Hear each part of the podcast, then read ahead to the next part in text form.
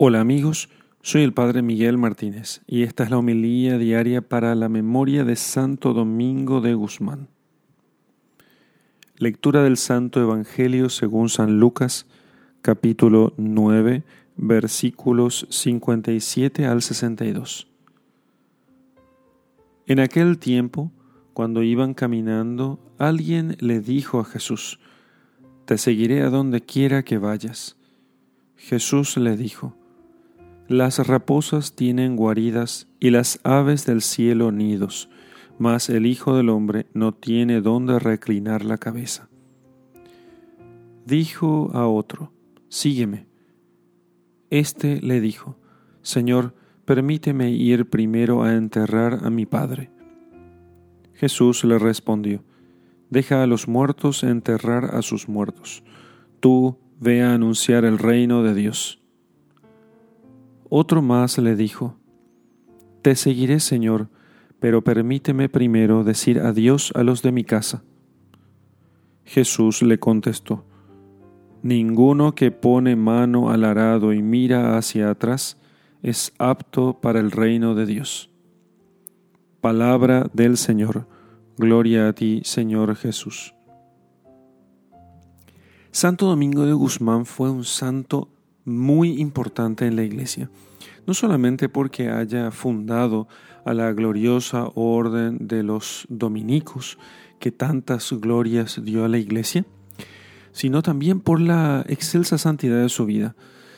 A este santo le debemos nosotros eh, muy especialmente la devoción del Santísimo Rosario, que la Santísima Virgen le había inspirado y con el cual eh, salvó a muchísimos eh, católicos y convirtió a muchos herejes de la herejía albigense, eh, la cual, contra la cual fue a predicar a Tolosa, en Francia, y allí Domingo de Guzmán, gracias al Santo Rosario, logró convertir a muchísimos. Santo Domingo de Guzmán quiso entonces difundir él y sus dominicos el Santo Rosario. ¿Y por qué decimos que el Santo Rosario sea tan poderoso contra las herejías y los errores contra la fe?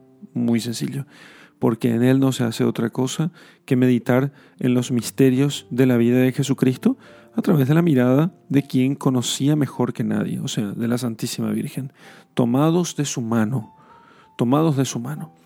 Este salterio de la Virgen eh, quiso entonces imitar lo que los religiosos hacían, que podríamos pensar, ¿es rezar los salmos, los 150 salmos?